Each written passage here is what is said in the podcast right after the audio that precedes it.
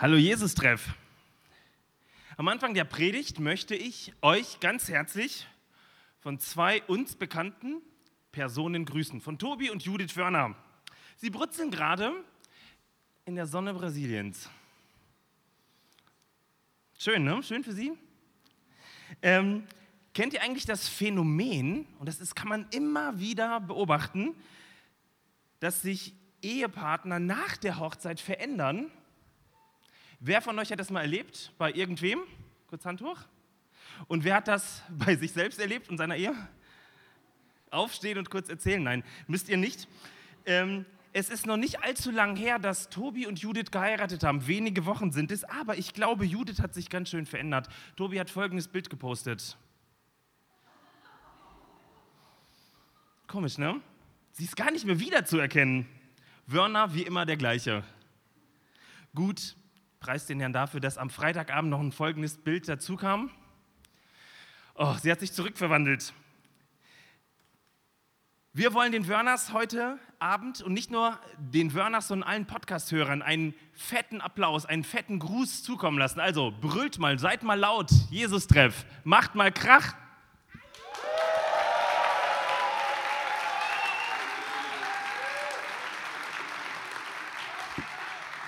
Super, vielen Dank. Grüße an alle. Jeder von uns, jeder, der heute Abend hier ist, hat einen ganz individuellen Bezugsrahmen. Der Bezugsrahmen redet, regelt Folgendes. Erstens, was gehört sich und was gehört sich nicht? Was macht man oder was macht man nicht? Welche ethischen Vorstellungen sind okay und welche gehen gar nicht? Welcher Kleidungsstil ist normal und welcher, oh, das ist ja aber komisch, was er oder sie anhat. Wisst ihr, und dann läuft es in der Regel immer so ab. Wenn ich etwas sehe, etwas esse, rieche oder schmecke, dann läuft all das durch so einen Filter oben in meinem Kopf, durch meinen Bezugsrahmen und es wird dann bewertet, beurteilt und ich reagiere dementsprechend drauf. Und unterschiedliche Menschen, das sind wir nun mal hier, und reagieren ganz unterschiedlich auf Dinge, weil wir zum Teil auch ein unterschiedliches äh, Bezugssystem haben. Und gleichzeitig sind wir regional auch ganz ähnlich geprägt. Wir machen mal einen kleinen Test, damit ihr das versteht. Ihr werdet jetzt ein Lied hören jetzt sofort und wenn es euch gefällt, dann bleibt sitzen. Ansonsten steht sofort auf, wenn das schrecklich ist. Los geht's. Horizont wird breiter. Herzbeben, lass uns leben, wir wollen was erleben. Herzbeben, vorwärts, Herz, lass es beben. beben. Krass, Somat, die Hälfte bleibt sitzen. Vielen Dank. Das war übrigens eines der bekanntesten Lieder des Jahres 2017 in deutscher Sprache. Krass, oder? Im ersten Gottesdienst mochte es niemand. ähm, man sagt immer, 18 Uhr Gottesdienst, das ist ein, jüngere, ist ein jüngeres Publikum. Ne? Es geht bergab mit dem Jesus-Treffen. Meine zweite Frage, würdest du das hier essen, wenn es dir schmeckt? Aufstehen, wenn nicht, sitzen bleiben. Ganz wenige, niemand. Eine Person, zwei, drei, sehr gut. Ihr glaubt gar nicht, dass Insektenburger der letzte Schrei in Asien sind. Und jetzt noch eine andere Frage. Wer mag das da? Wenn dir das da gefällt, dann steh sofort auf und oute dich. Ansonsten bleib bitte sitzen. Oh my goodness. Oh, bitte einmal ganz kurz ein Oh. Leute, das ist der FC Bayern München. Und man mag es nicht glauben, aber es gibt östlich von, von uns, irgendwo im Osten, gibt es ein ganzes Bundesland, da fahren die voll drauf ab, oder zumindest eine Stadt. Es ist aber der erfolgreichste deutsche Fußballverein. Und dann eine letzte Frage an dich. Wie bewertest du die Politik des folgenden Menschen? Und wenn du es geil findest, dann steh einfach auf. Wenn nicht, bleib sitzen. Okay. Heute Morgen ist eine Person tatsächlich aufgestanden. Krass, oder? Egal, ob du seine Aussprüche zu den Shithole States, Countries oder zu den zum letzte Woche verliehenen Fake News Award gut findest oder nicht, dieser Mann, Donald Trump, ist einer der mächtigsten Männer, Menschen dieser Welt. An diesen Beispielen sehen wir, unser Bezugssystem eint uns manchmal. Manchmal ist es ganz unterschiedlich. Wir lehnen mehrheitlich als Deutsche Dinge ab, die man in Deutschland halt nicht isst, wie zum Beispiel einen Insektenburger. Und finden zu 50 Prozent Helene Fischer gut. Also das, das, darüber muss ich erstmal hinwegkommen. Bayern München mag ja eh niemand, okay? Das Bezugssystem, das jeder von uns hat, spielt uns aber heute beim Predigtext einen Streich. Denn ihr werdet den Text gleich hören und ihr werdet dann denken, oh, kenne ich. Ist doch ganz klar. Eben nicht. Wir lesen gemeinsam den Predigtext aus Lukas 10. Ich lese den Text ab Vers 25 bis 37. Und siehe, da stand ein Gesetzeslehrer auf, versuchte Jesus und sprach, Meister, was muss ich tun, dass ich das ewige Leben erbe? Er aber sprach zu ihm, was steht im Gesetz geschrieben, was liest du? Er antwortete und sprach, du sollst den Herrn, deinen Gott, lieben von ganzem Herzen, von ganzer Seele und mit all deiner Kraft und deinem Gemüt und deinen Nächsten wie dich selbst. Er aber wollte sich selbst rechtfertigen und sprach, wer ist denn mein Nächster? Da antwortete Jesus und sprach, es war ein Mann, Mensch, der ging von Jerusalem hinab nach Jericho und fiel unter die Räuber. Sie zogen ihn aus und schlugen ihn und machten sich davon und ließen ihn halbtot liegen. Es traf sich aber, dass ein Priester dieselbe Straße hinabzog und als er ihn sah, ging er vorüber. Desgleichen auch ein Levit, also ein Tempeldiener. Als er zu der Stelle kam und ihn sah, ging er vorüber. Ein Samariter aber, der auf der Reise war, kam dahin und als er ihn sah, jammerte es ihn. Und er ging zu ihm, goss Öl und Wein auf seine Wunden und verband ihn, hob ihn auf sein Tier und brachte ihn in eine Herberge und pflegte ihn. Am nächsten Tag zog er zwei Silbergroschen heraus, gab sie dem Wirt und sprach, pflege ihn und wenn du mehr ausgibst, will ich es dir bezahlen, wenn ich wiederkomme. Wer von diesen dreien, meinst du, ist der Nächste geworden dem, der unter die Räuber gefallen war? fragt Jesus. Und der Gesetzeslehrer antwortet und sprach, der die Barmherzigkeit an ihm tat. Da sprach Jesus zu ihm, so geh hin und tu desgleichen. Leute, diese Geschichte ist ein Klassiker der, vom Kindergottesdienst auf über die Schule immer wieder diese Geschichte. Wir können sie nicht mehr hören. Denn unser konditioniertes Ohr, unser Ohr, konditioniert durch unser Bezugssystem, hört immer böser, böser Priester, böser, böser Priester. Er hilft nicht. Und wir können wieder gemeinsam im Chor singen, böser, böser Levit, böser, böser Levit. Was für ein Mensch ohne Gewissen. Wisst ihr, und dann sind wir so ein Stück davor, die Frommen mal wieder zu bashen, ne? auch auf Facebook, die ganz Frommen. Da kommt so ein guter Samariter, der Einzige, der kommt in der Geschichte ziemlich gut weg. Ne? Immer hilfsbereit, beste Junge. Wisst ihr, unser Bezugssystem verleitet uns, in ein Schwarz oder in einen Weißton zu denken. Die Bösen helfen nicht und der eine Gute hilft. Es wird ja schließlich im Text viermal, viermal von dem richtigen Tun gesprochen. Sei ein Guter, sei ein Täter oder eine Täterin, eine Täterin des Wortes. Wer von euch kennt die Geschichte so? Mhm. Willkommen im Club, Leute. Richard Raw, einer meiner mich inspirierenden Menschen dieser Tage, nennt dieses Denken das dualistische Denken. Für alle Freunde der Naturwissenschaft, das ist so eine Art binäres Denken. Es gibt nur die Zahl 0 oder die Zahl 1. Es gibt nicht die 2 oder 3. Auch die 4 scheidet aus. Es gibt immer ein Entweder oder, ein richtig und falsch, ein schön oder hässlich, klug oder dumm, drinnen oder draußen.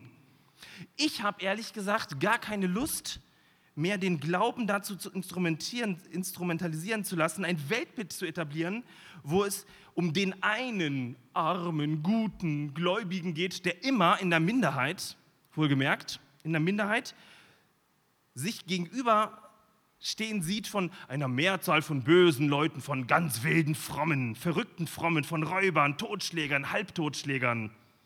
Eine böse Welt auf der einen Seite und einige wenige unerschrockene, gute Christen auf der anderen Seite. Ich habe angefangen nachzulesen, was da tatsächlich steht. Leute, und das hat mein Bezugsrahmen, mein Bezugssystem hier oben völlig überfordert. Und meine Vermutung ist, dass es dein Bezugssystem sprengen wird. Peng, unser Bezugsrahmen bekriegt Risse. Peng, dualistisches Denken aufgebrochen. Plötzlich bekommt die Geschichte eine neue Tiefe und eine neue Richtung. Legen wir los? Seid ihr soweit? Jawohl, ein hochmotiviertes Ja. Ein Mann geht von Jerusalem nach Jericho. So beginnt die Geschichte dieses Gleichnis. Ein Mann geht von Jerusalem nach Jericho. Jerusalem ist uns ein Begriff. Die heilige Stadt mit ihrem Tempel, dem Mittelpunkt, dem geistlichen Mittelpunkt Israels. Die Stadt, auf dem, die auf dem Berg liegt, die über allen thront. Die heilige Stadt, die Stadt Jahwes, das Ziel aller Pilger und Geistlichen. Und Jericho. Wusstest du, dass Jericho die am tiefsten gelegene Stadt der Welt ist? Kannst du bei Wikipedia nachlesen. Die Stadt der Mondgöttin Jerach. Höhenunterschied von Jerusalem bis Jericho, ich war letzte Woche da, habe es nachgemessen, 990 Meter. Nein, ich war nicht da. Und dazwischen das war die Kelt, die Todesschluchten und die Wüste Juda, wo sich, wir haben es im Text gehört, Aufständische und Räuber zurückgezogen haben. Was für eine krasse Bewegung.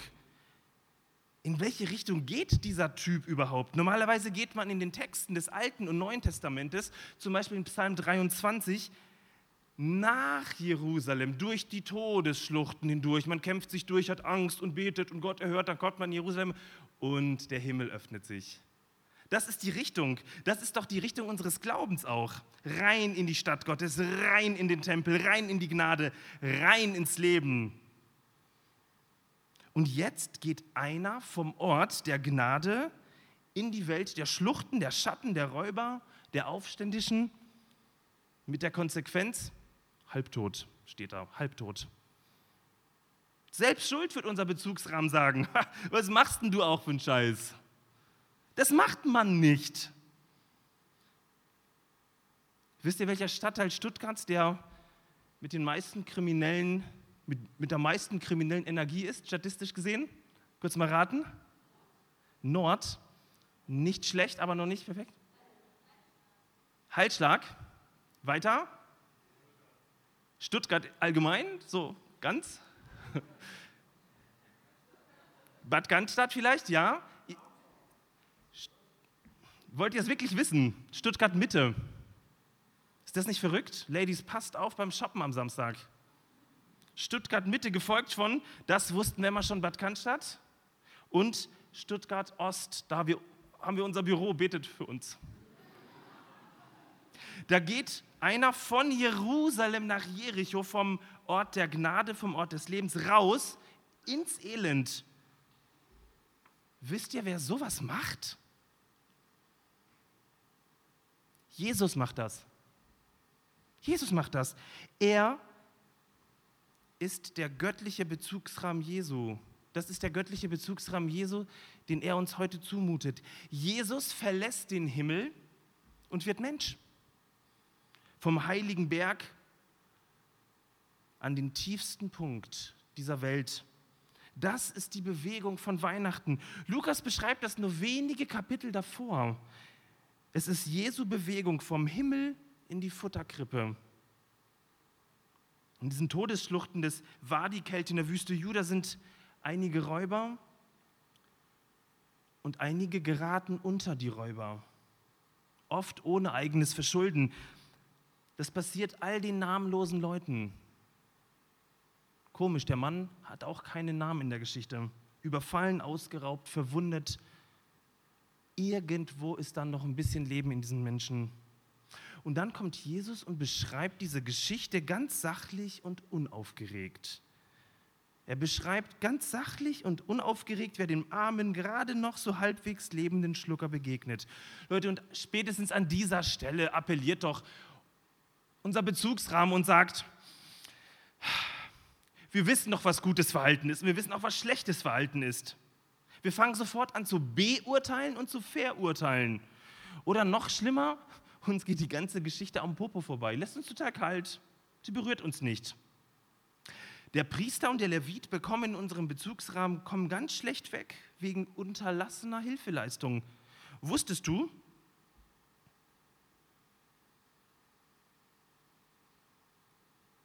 Nach Paragraf 323c Strafgesetzbuch wird wegen unterlassener Hilfeleistung bestraft, wer bei Unglücksfällen oder gemeiner Gefahr oder Not nicht Hilfe leistet, obwohl dies erforderlich und ihm den Umständen nach zuzumuten, insbesondere ohne erhebliche eigene Gefahr und ohne Verletzung anderer wichtiger Pflichten möglich ist.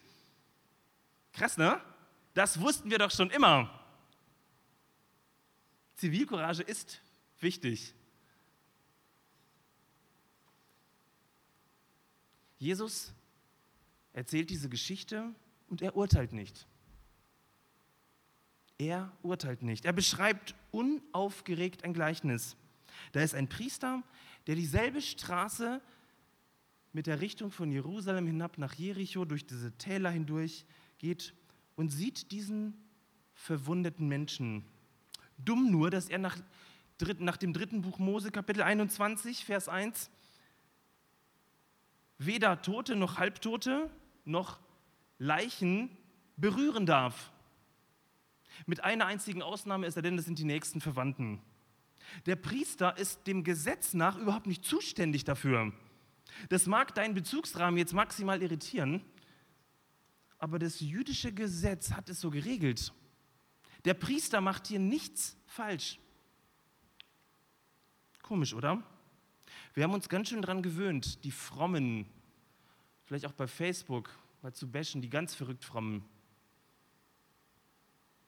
Jesus macht das nicht. Der Priester geht an den Mann vorüber in der ruhigen Gewissheit, es ist vom Gesetz okay, dafür habe ich keinen Auftrag. Verrückt, oder? Jesus erwähnt einen zweiten Mann, einen Tempeldiener, einen Leviten, der geht auch an diesem Verwundeten vorüber. Leute, und nach dem Gesetz war das auch okay und korrekt. Die Leviten bilden eine eigene Priesterkaste. Ihre Aufgaben war es, sie waren zuständig für den Tempeldienst, fürs Singen, so wie Johannes und seine Band heute, unsere Leviten, für die Psalmen, für liturgische Gegenstände. Es klingt schon aber wirklich sehr komisch für unsere Ohren, aber für diese Art von Hilfe waren beide nicht zuständig. Hm. Es ist wichtig, dass wir an der Stelle eine Sache checken. Diese Story ist eine Gleichniserzählung und kein Werbevideo des Deutschen Roten Kreuzes zum Thema Zivilcourage. Gleichnisse beschreiben das Reich Gottes und nicht möglichst realistisch unsere Gesellschaft des 21. Jahrhunderts. Aber es geht ja weiter. Ein dritter Mann kommt. Ein Mann aus Samarien. Ein von den Juden verhasster Mann aus Samarien. Ihr kennt den ewigen Streit zwischen Samarien, Samaritanern und ähm, den Juden. Samarien heißt auf Hebräisch oder bedeutet auf Hebräisch Shomer. Übersetzt heißt das die Dimension, aus der herausgeholfen wird. Die Dimension, aus der herausgeholfen wird. Dieser Mann kommt und sieht, aber er sieht nicht nur, das haben die beiden vor ihm auch getan. Er ist berührt von dem, was er da sieht. Er ist zutiefst berührt.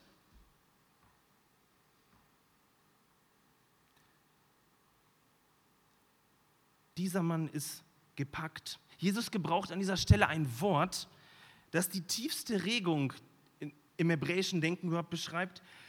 Das ist ein Wort, als würden sich die Eingeweide um 360 Grad drehen. Aua. Unfassbar. Das ist an innerer Regung bei dem Mann passiert, als er dieses Leid dieses Mannes gesehen hat.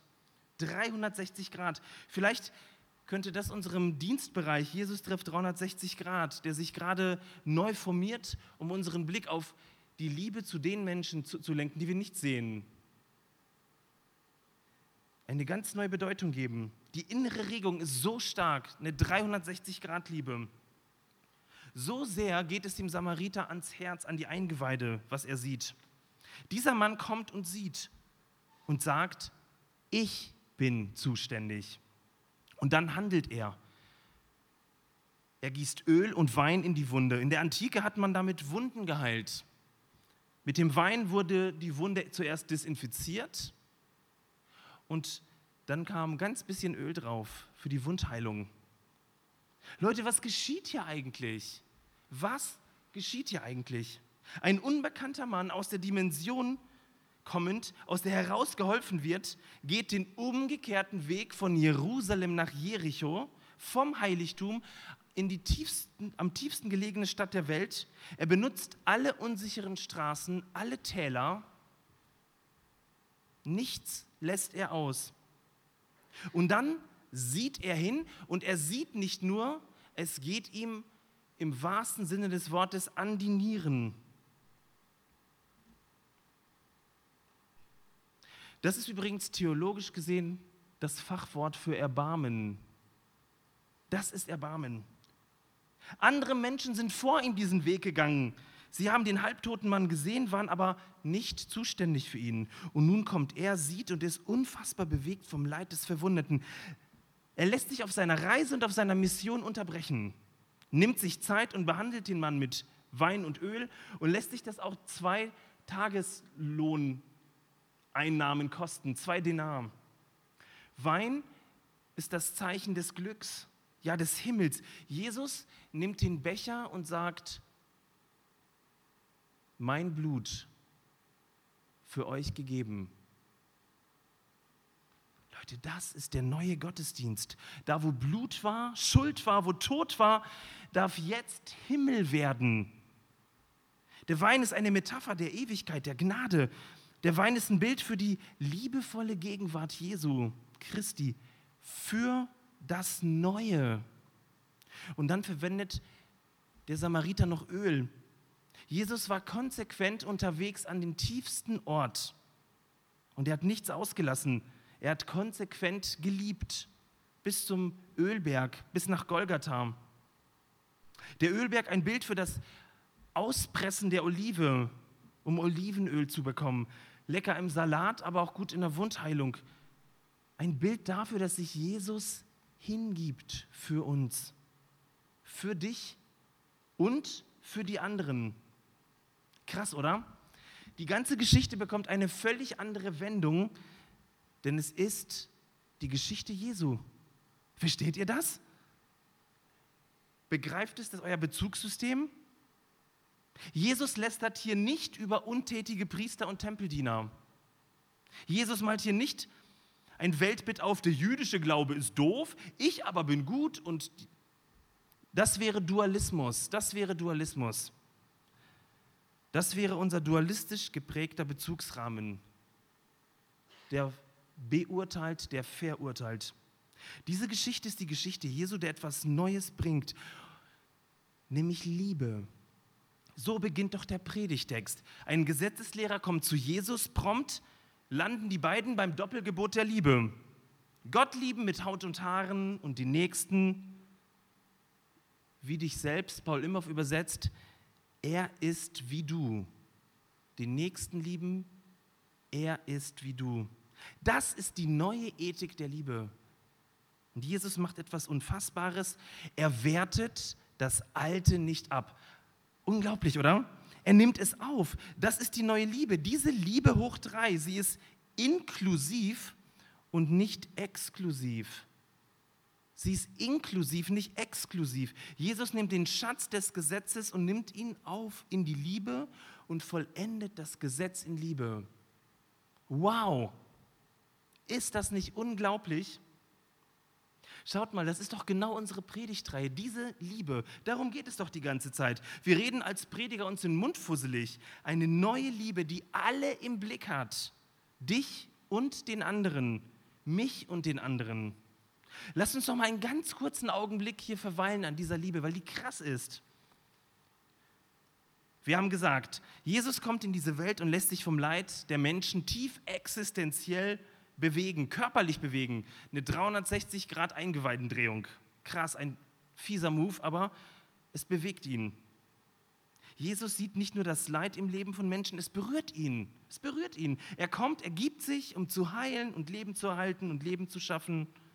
Mehr noch, um all diesen namenlosen Opfern, den Menschen, die ausgebeutet sind, die misshandelt sind, die unterdrückt sind, die in aller Stille in irgendeinem letzten Winkel dieser Welt leiden, Würde zu geben, um ihnen zu begegnen, sie zu äh, um ihre Wunden zu heilen. Aber diese Geschichte endet hier nicht. Im letzten Satz sagt Jesus zu dem Gesetzeslehrer, dann geh und folge seinem Beispiel, also dem Beispiel des barmherzigen Samariters. Er könnte auch sagen, folge meinem Beispiel. Und es gibt, das gibt dieser Hammergeschichte noch eine ganz neue persönliche Dimension für dich und für mich. Denn Jesus spricht hier in das Leben des Gesetzeslehrers eine neue Berufung hinaus. Geh und folge dem Beispiel des barmherzigen Samariters. Auf einmal wird dieses Gleichnis zu deinem Gleichnis und zu meinem Gleichnis. Und ich merke, ups, es ist eigentlich ganz schön bequem, sich hinter der Liebe Christi zu verstecken, wenn es darum geht, was zu tun, oder? Auch als Prediger kann man sich herrlich über, hinter der Liebe Christi verstecken. Meine alte Gemeinde, in der ich knapp neun Jahre Pastor war, in Reutlingen lag ziemlich zentral. Gelegentlich klingelte es immer an der Tür und da kamen Leute vorbei, die irgendwas wollten. Alle wollten immer eins ausnahmslos Kohle. Ähm, wir hatten dann im Leitungskreis einen Deal und gesagt, nein, keine Kohle. Ähm, und so kamen wir so ins Gespräch mit den Leuten, aber die wollten immer nur Kohle und sind dann immer kopfschüttelnd weggegangen. Ganz krasse Geschichten, die sie mir dann erzählt haben, ähm, aber es gab einfach kein Geld. Irgendwann mal klingelte es an der Tür wieder mal und eine ganz kleine, ganz zierliche, gebrechliche ältere Frau stand vor der Tür mit einer ganz verrauchten Stimme. Sie wollte sich partout nicht abwimmeln lassen hat er nach meinen Namen gefragt und hat mich mal Pastor Englisch. Sie müssen doch und geben Sie mir doch. Und ähm, ich habe sie reingebeten und wir kamen so ins Gespräch. Und erst als wir so ein bisschen ins Gespräch kamen, berührte mich das so ein ganz klein bisschen, was, was sie sagte und was sie war. Es waren natürlich keine 360 Grad eingeweihten Umdrehungen. Aber es war zumindest nicht nichts, was ja schwäbisch viel ist. Ich habe ihr versprochen, gelegentlich für sie einzukaufen. Damit war sie eigentlich ganz glücklich. Und dann war sie ganz dankbar und diktierte mir, Pastor Englisch, ich brauche Kaffee, Toast, Kaffeesahne und noch ein paar andere Sachen und Spezi. Es gab immer Spezi zum Schluss. Ich habe das damals gemacht und gedacht, okay, super, sei doch froh, dass ich doch überhaupt für dich einkaufe. Jetzt, was ist denn das für eine Art, mir das zu diktieren? Ich war etwas irritiert und verwundert und dann fing sie wieder an, Pastor Englisch, kaufen Sie für mich das und jenes. Ich weiß noch, wie ich mich damals so ein bisschen ertappt habe bei dem Gedanken, hey Frau, warum kommst du nicht erst in die Gottesdienste? Warum lässt du dich nicht in meine Gemeinde überweisen? Warum arbeitest du nicht mal fünf Jahre mit? Dann kaufe ich mal für dich ein. Merkt ihr diese, diese Gegenleistung, die Liebe immer nicht fordert? Und in regelmäßigen Abständen kam die Frau wieder mit der Zeit haben wir angefangen, mehr miteinander zu reden. Sie hat mehr aus ihrem Leben erzählt. Sie hat ein hartes Leben, viel harte Arbeit. Sie wohnt in ganz einfachen Verhältnissen. Die Rente reichte kaum. En den Enkelkindern konnte sie nichts bieten. Circa anderthalb Jahre haben wir so, ein, so eine Beziehung gehabt. Ich habe für sie eingekauft und sie kam, hat sich das gerne abgeholt. Von Gott und Kirche wollte sie anfangs überhaupt nichts wissen. Aber sie öffnete sich langsam. Sie hat zum Schluss nicht mal über die Kirche geschimpft. Manchmal haben wir einen Kaffee getrunken und über die verrückten Geschichten Reutlings gelacht. Und wisst ihr, was ich persönlich daraus gelernt habe? Es hat mein Herz verändert.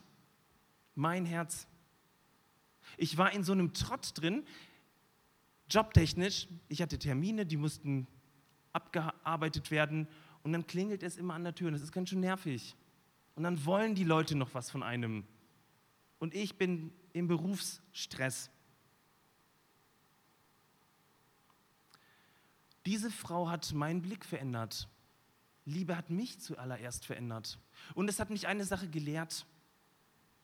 Es braucht nicht so viel, um Gutes zu tun. Als Pastor hat man ganz schön hehre Ziele, man will die Welt verändern. Und dann kommt eine Person, die nimmt sich genau das, was sie braucht. Und das ist ganz spannend. Wir als Christen denken auch, wenn es jetzt so darum geht, anderen zu helfen, ach, das ist so schwer und das ist so viel, so unfassbar viel. Wie läuft es denn in der Geschichte ab? Lasst uns doch mal nachgucken. Lesen wir denn von einer Bekehrung dieses Mannes, den der barmherzige Samariter irgendwie für, begleitet? Lesen wir davon, dass er irgendwie seiner Gemeinde einen Betrag von 10.000 Euro gespendet hat? Lesen wir von einer großartigen Dankbarkeit? Wir erfahren nicht, ob der Verwundete dankbar war. Das erfahren wir einfach nicht. Ich möchte dir drei Gedanken ganz zum Schluss noch mitgeben.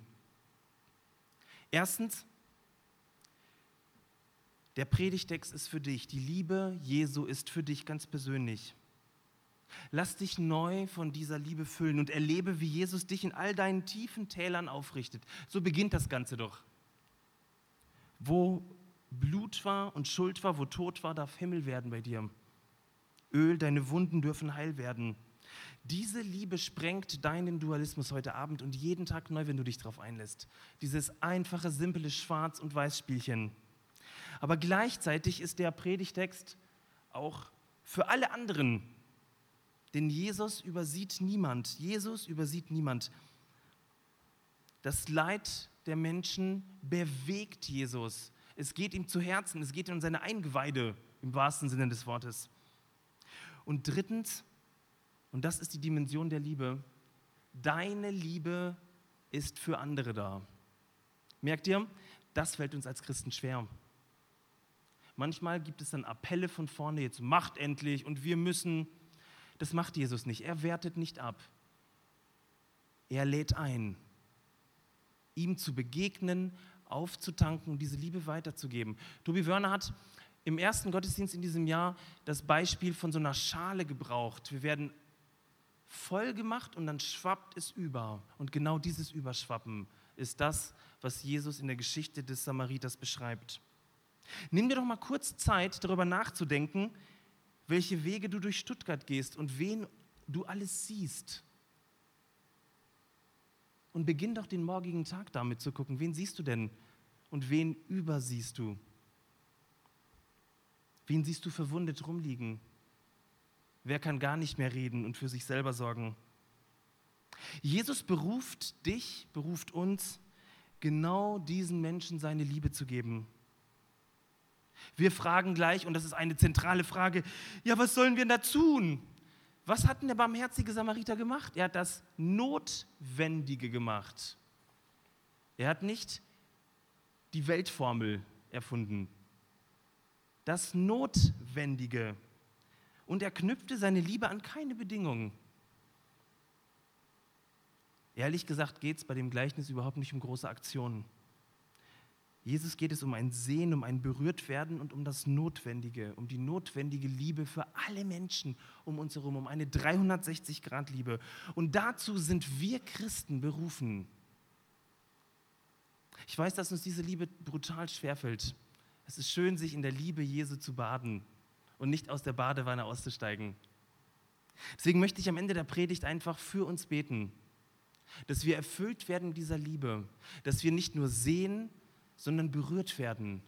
Und dass wir Mut haben, anderen Menschen zu helfen, Liebe zu geben und gar nicht irgendwas dafür zu verlangen, irgendwas dafür zu, zu erhoffen. Liebe gibt. Und dann staune darüber, was Gott draus macht.